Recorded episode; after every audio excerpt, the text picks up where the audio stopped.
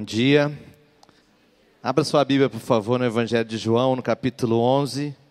E eu quero pregar sobre esse tema, quando Deus parece estranho. E eu tenho certeza que Deus tem uma palavra poderosa para a tua vida hoje. Esteja com seu coração preparado para receber o que Deus tem para você. João capítulo 11, Evangelho de João, no capítulo 11, a partir do versículo 1. Deus te trouxe aqui hoje para ouvir essa palavra. Eu creio que essa palavra estava reservada para o seu coração hoje. Diz assim a palavra de Deus: Havia um homem chamado Lázaro. Ele era de Betânia, do povoado de Maria e de sua irmã Marta. E aconteceu que Lázaro ficou doente. Maria, sua irmã, era a mesma que derramara perfume sobre o Senhor e lhe enxugara os pés com os cabelos. Então as irmãs de Lázaro mandaram dizer a Jesus: Senhor, aquele a quem amas está doente. Ao ouvir isso, Jesus disse: Essa doença não acabará em morte, é para a glória de Deus, para que o Filho de Deus seja glorificado por meio dela. Jesus amava Marta, a irmã dela e Lázaro. No entanto, quando ouviu falar que Lázaro estava doente, ficou mais dois dias onde estava. Ficou mais dois dias onde estava. Meus amados irmãos, eu acredito que Deus permite nos confrontá-los com questionamentos que podem parecer ousados de alguma maneira. Questionamentos que às vezes vêm ao nosso coração, perguntas, quando não conseguimos identificar a conexão com o que Deus está fazendo e o que está acontecendo em nossas vidas. Eu acredito que Deus permite que nos acheguemos a Ele de uma forma sincera e humilde e possamos perguntar para Ele: Deus, o Senhor pode, por favor, dar clareza sobre o que está acontecendo com a minha vida agora? Eu acredito que Deus permite que nós possamos confrontá-lo em conversas que podem até parecer inquisitivas, mas alguns aqui podem não se sentir tão à vontade com isso. Mas eu acredito que Deus, nas Escrituras, desde a fundação do mundo, porque aqui você vai ver Deus em sua divindade, questionando homens e mulheres e permitindo-se ser questionado. Agora, alguns mais idosos vão dizer: filho, você nunca deve questionar a Deus. Se a minha avó estivesse viva, eu estaria me dando uma bronca, puxando minha orelha agora, dizendo: Filho, não pregue isso. Você não pode questionar a Deus. Você nunca deve questionar a Deus.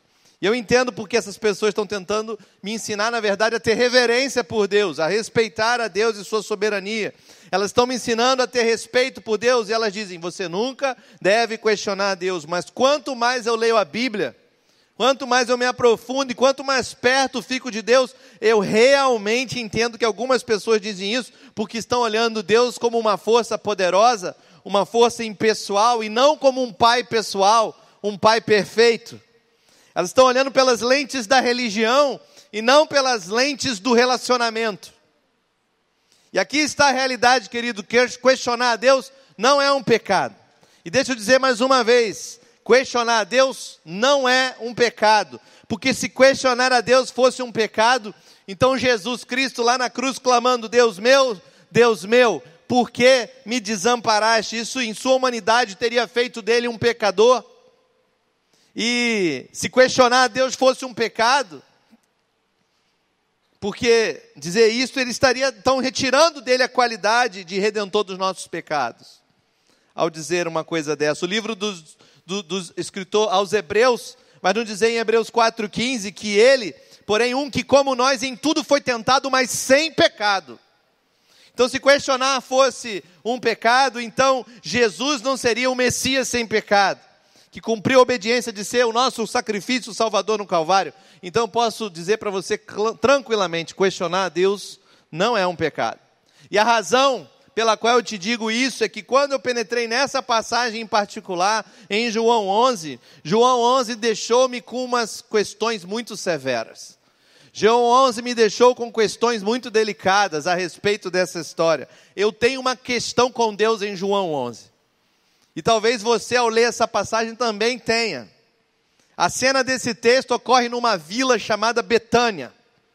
Ali em Betânia moravam três irmãos. Essa cidade, essa vila ficava a três quilômetros de Jerusalém.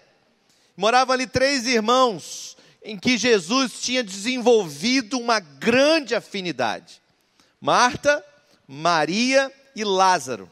Toda vez que Jesus precisava de descanso, de pregar pela Palestina, ele fazia uma pausa, ele fazia uma viagem para Betânia, porque naquele lugar, aquela família servia a ele.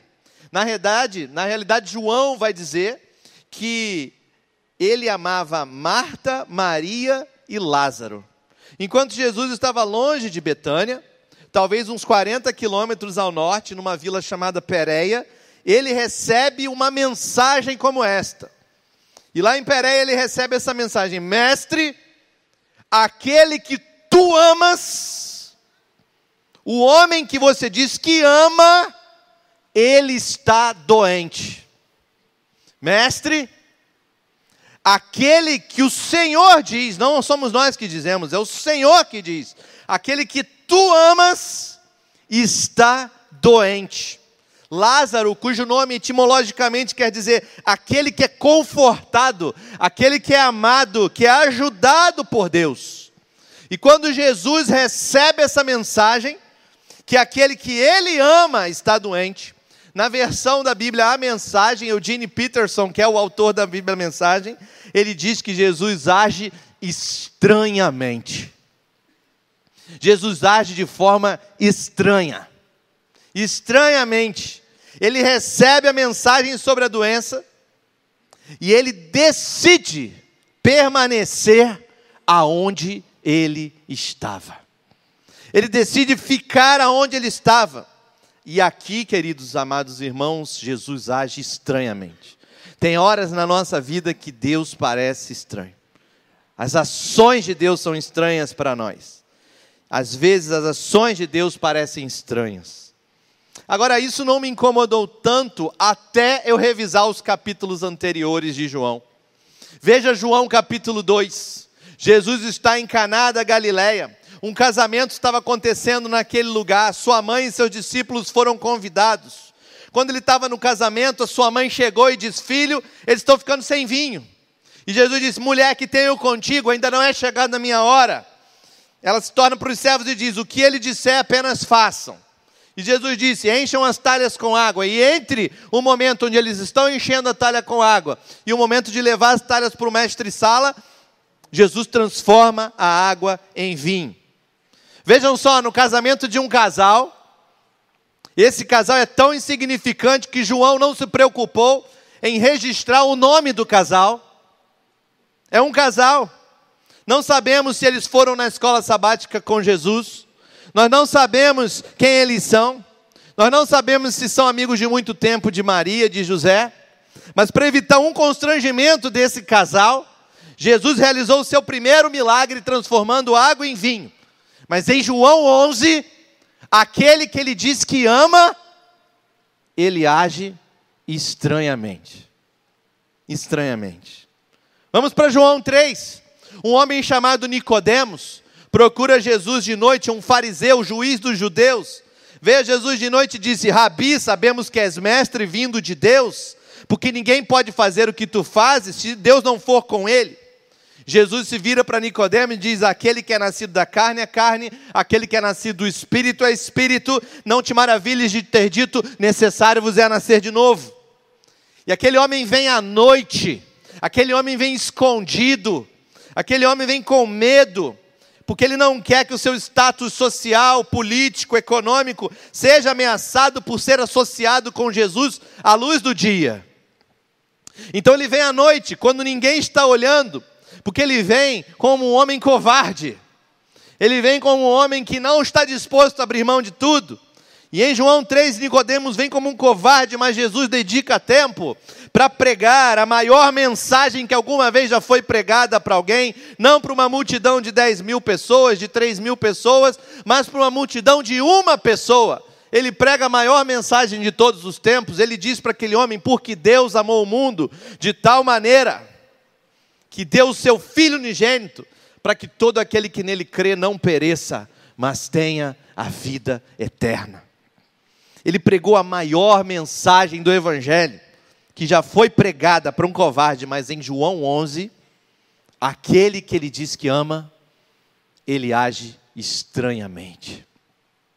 Vamos para João capítulo 4, não perca conta, ele vai para as ruas de Samaria. E é interessante porque desde 722 a.C., quando os assírios deportaram os israelitas, eles coabitaram e casaram com outras pessoas e geraram uma cultura híbrida chamada samaritanos. E aquela cultura híbrida agora tem uma fé híbrida que adora tanto a Yahvé, o Deus de Israel, quanto a Baal, o Deus dos cananitas. Por 800 anos agora os judeus sentiam que eles eram uma raça mestiça, insignificante, de tal forma que eles odiavam os samaritanos. Eles tomavam um caminho mais longo da Galiléia a Jerusalém para não ter que cruzar território samaritano. Mas em João 4, Jesus parou ao lado dessa mulher que tinha uma cultura diferente, que era de uma raça diferente. Ele parou o poço de Jacó pelo meio-dia e ele diz assim: Você pode me trazer um copo de água? Como você, sendo judeu, pede para mim, uma samaritana, um copo de água? Você sabe que judeus não têm negócios com samaritanos, diz aquela mulher. Ele diz: Querida, deixe-me dizer uma coisa para você. Se você soubesse quem está te pedindo água, você não lhe deixaria pedir uma bebida, você estaria, pedindo uma bebida para mim, porque eu sou a água da vida. Vai e chame seu marido, Jesus diz para aquela mulher. Ela diz: Senhor, eu não tenho marido. Ele diz: Você está correta. Você tem cinco maridos. E você agora vive com um que não é o seu marido, o que faz seis homens na sua vida. Isso é por, e é por causa disso que eu tive que parar você aqui nesse poço, porque você já teve seis homens na sua vida, mas eu estou aqui para você conhecer o sétimo homem, o homem perfeito, o homem que tem toda a primazia. Eu sou o sétimo homem. Se você conhecer o homem perfeito, aquele que é o Salvador, aí sua vida será modificada. Vamos lá, toque alguém do seu lado e diga: você precisa conhecer o sétimo homem. Ele é o homem perfeito. Glória a Jesus. Ele disse: Eu estou aqui para completar e aperfeiçoar algumas coisas em sua vida. E quando ela conheceu aquele sétimo homem, ela deixou cair o pote de água, correu para a cidade e disse: Venham ver um homem que me disse todas as coisas que tenham feito. Será, não, será que não é esse o Cristo? E em João 4, ele trouxe liberdade para uma mulher mestiça. Mas em João 11, aquele que ele diz que ama, ele age estranhamente. Eles trouxeram uma mulher, trouxeram uma mulher que tinha sido pega no ato de adultério e no ato de limpeza da honra, eles estão, então querem apedrejá-la, para matá-la. E é estranho porque ali no primeiro século havia dois pesos e duas medidas, porque se a mulher tinha sido pega em adultério, não foi pega sozinha, por que, que não trouxeram um homem também? Mas isso é assunto para outra mensagem.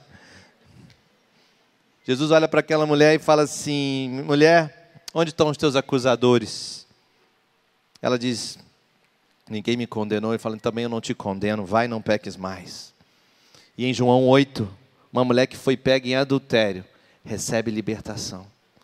Mas meu Deus do céu, em João 11, aquele que ele diz que ama, ele age estranhamente. Estranhamente.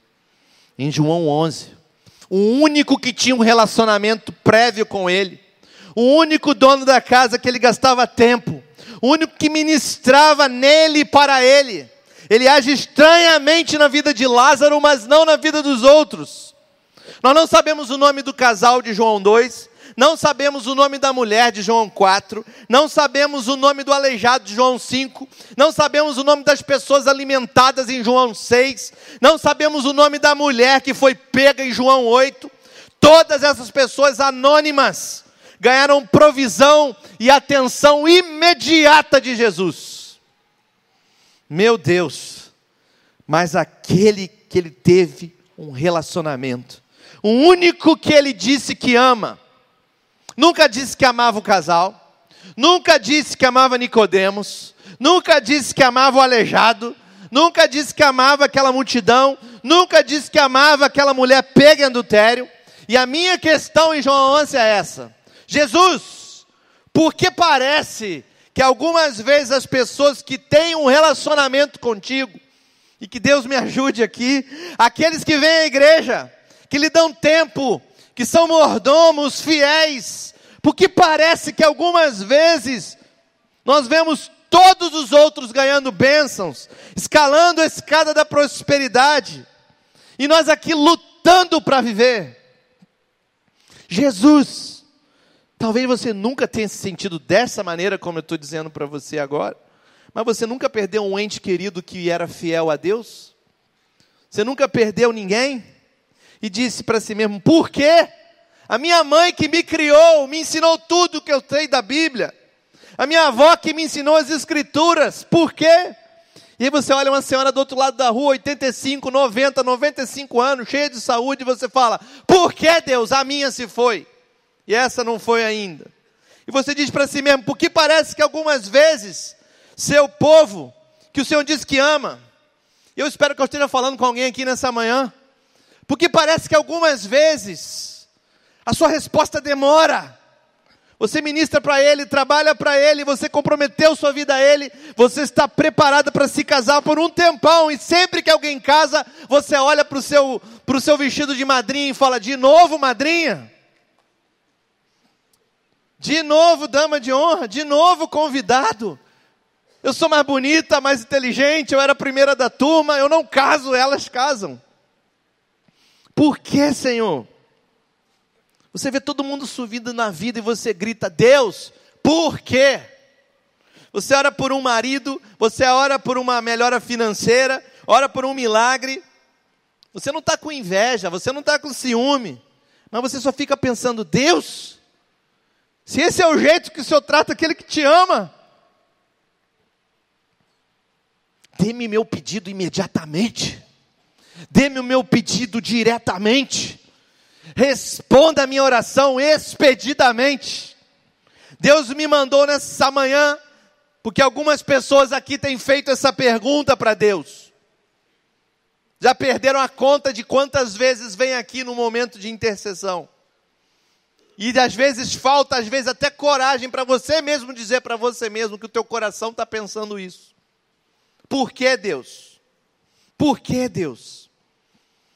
você ter pensado isso, mas você quer saber se você está errado em pedir isso. Eu estou aqui para te dizer: Deus não é só uma força poderosa, Deus é um Pai pessoal. Ele disse para dizer a vocês: Eu ajo estranhamente em algumas vidas, mas minha estranheza é deliberada, ela é intencional. Eu ajo estranhamente em algumas vidas porque algumas vezes eu tenho que fazer isso com as vidas das pessoas que eu amo. E se eu ajo estranhamente na vida dessas pessoas, na verdade, bem-aventuradas elas são. Porque eu amo e eu cuido. E eu ajo de propósito. Não é porque você não tem fé, não é porque você está fora da vontade de Deus, não é porque você tem que se arrepender necessariamente e Deus diz nessa manhã: Eu vou intencionalmente agir estranhamente na vida das pessoas que eu amo, mas eu vim aqui para te dizer: toda vez que Deus parecer estar agindo estranhamente, Deus está fazendo isso por uma razão específica na sua vida. E eu vim aqui para ministrar alguém nessa manhã, e talvez seja na sua vida. Deus não está agindo porque Ele não, não está olhando para você. A Bíblia diz que o guarda de Israel não pisca, ele está de olho no seu povo. Eu vim aqui para ministrar para alguém hoje, ele me disse: escutem, ele diz, diga à igreja, que algumas vezes eu ajo deliberadamente, estranhamente em suas vidas, por três razões. Em primeiro lugar, eu vou agir estranhamente porque eu quero ver quem vai confiar em mim na face da morte. Eu quero ver quem vai confiar em mim até as últimas consequências. Quem vai confiar em mim na face da morte. Jesus finalmente se convenceu e foi lá para Betânia. Lázaro, seu amigo, já estava, já tinha morrido e tinha sido enterrado há quatro dias. Verso 20 do nosso texto diz que quando Marta soube que ele estava chegando, ela correu para encontrá-lo. Ela correu para encontrar Jesus. Agora ouça essa conversa. Marta diz: Senhor, se o Senhor estivesse aqui, e agora ela era passiva-agressiva, se o Senhor estivesse aqui, meu irmão não teria morrido, mas agora sei que tudo quanto pedires a Deus, Deus te concederá. Jesus diz: Marta, o seu irmão ressurgirá. E ela teologicamente fala: Eu sei. Falando escatologicamente, ela fala: Ele ressuscitará no fim. Veja, eis o problema que Marta tinha aqui no nosso texto. Jesus já tinha lidado com a morte em duas ocasiões prévias, duas ocasiões específicas. Em uma ocasião, uma menina, filha de Jairo, morreu e estava num sobrado, estava na parte de cima de uma casa. Jesus subiu no sobrado, virou para aquela menina e disse: Talita comi, que quer dizer, menina, levante-se. A menina se levantou e foi trazida de volta à vida. Mas as pessoas diziam: essa menina não estava realmente morta, ela só estava severamente asmática. A gente achou que ela estava morta, mas ele não trouxe ela de volta à vida, ele simplesmente a curou, como faz outras curas. Então eles desconsideraram, a comunidade judaica da época desconsidera a primeira ressurreição que Jesus promoveu. Então Marta tem um problema aqui, porque em outra ocasião, Jesus estava andando pelas ruas da cidade de Naim e viu uma viúva carregando o seu filho no funeral. Jesus para o funeral, toca a tampa do caixão e o menino se levanta e foi para casa com sua mãe.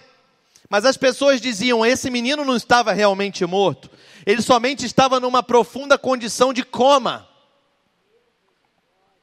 E isso não era detectado na autópsia e ele não estava realmente morto, porque no mundo do primeiro século, eles pensavam que quando alguém morria, o espírito do morto poderia vagar na atmosfera por três dias.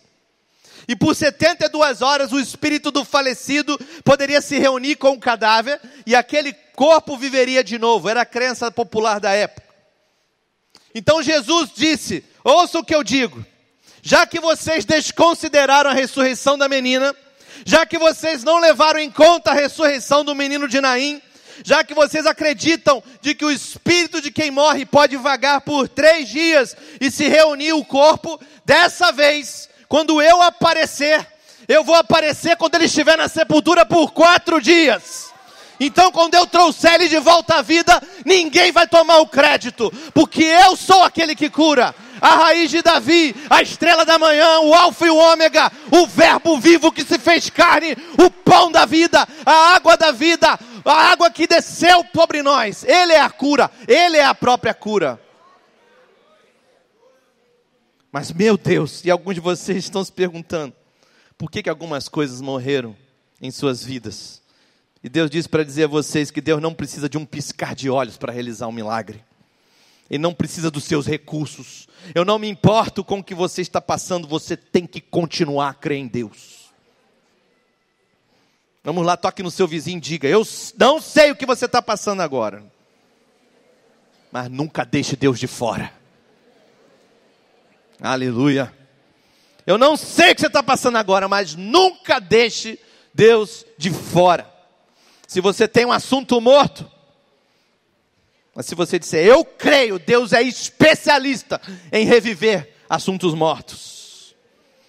Levante a sua mão no seu lugar e diga assim: Eu creio em Ti. Eu Ti. Mesmo na face da morte, eu Ti. Esse é um bom lugar para adorar, sabe? Bem aí nesse lugar, na face da morte. Como é que você sabe que ele é um ressuscitador, se não tem nada morto na sua vida para ele reviver? Como é que você sabe que ele é curador, se ele nunca curou uma doença na sua família? Como você sabe que ele realiza milagres? Algumas vezes Deus diz: ouça, eu tenho que agir estranhamente na vida das pessoas que eu amo, porque eu quero ver quem vai crer em mim até as últimas consequências. Deus me deu, Deus tomou, bendito seja o nome do Senhor. Não importa o que acontecer, te louvarei, não importam as circunstâncias. Mas em segundo lugar, algumas vezes Deus diz: Eu vou deliberadamente agir estranho na vida das pessoas que eu amo, porque eu quero ver quem vai falar comigo, mesmo quando está deprimido. Eu quero ver quem vai falar comigo, mesmo quando está deprimido. A cena do verso 20. Marta ouve que Jesus está vindo. Ela sai correndo para encontrá-lo. Mas olha a última sentença do verso 20. A última sentença do verso 20 diz assim: Mas Maria ficou em casa. Mas Maria ficou em casa. Isso é interessante porque da última vez que ele estava na casa, de acordo com Lucas, no capítulo 10, Maria estava em seus pés em adoração. Marta estava lá dentro da casa cortando batatas e cenouras para o jantar. Na realidade, Marta queria que Jesus repreendesse Maria, porque em Lucas 10, Maria é uma adoradora, Marta é uma trabalhadora. Mas agora notem, um livro mais tarde o roteiro foi invertido. Porque Marta, que estava na casa, agora está na face de Jesus. Maria, que estava na sua frente, agora está em casa. O que está acontecendo? Por que as coisas mudaram aqui? Vamos lá, deixe-me entrar no profundo da sua imaginação. Ouça essa conversa imaginária entre essas duas irmãs. O servo diz: Jesus está vindo. Você vê Marta colocando as sandálias, prendendo o cabelo, lavando o rosto, preparando para sair e encontrar com Jesus, afinal de contas, Jesus está vindo. Olhe para ela, Maria está sentada no sofá. Talvez Marta diga assim: Maria, Jesus está vindo, você não ouviu? Coloque uma roupa, você vai vir para ver Jesus? Talvez Maria esteja sem resposta. Ficou em casa. Marta talvez diga para sua irmã: Eu estou detectando alguma rebeldia aqui, Maria? Será? O que, que está errado, Maria? E agora Maria põe para fora. Ela põe para fora todo o seu sentimento. Quantas vezes nós cozinhamos para Ele? Repara, nós cozinhamos. Ela nunca tinha cozinhado. Quem cozinhava era Marta. Toda, quantas vezes nós cozinhamos para Ele? Nós chamamos Ele. Mandamos uma mensagem para Ele. O servo foi correndo a cavalo para dar tempo dele chegar. Ele, ele não veio no hospital para ver nosso irmão. Ele não enviou um diácono para ver nosso irmão, um líder de célula. Ele não enviou uma cesta de frutas.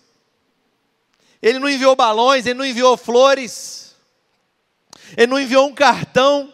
Nosso irmão morreu, ele está na sepultura por quatro dias.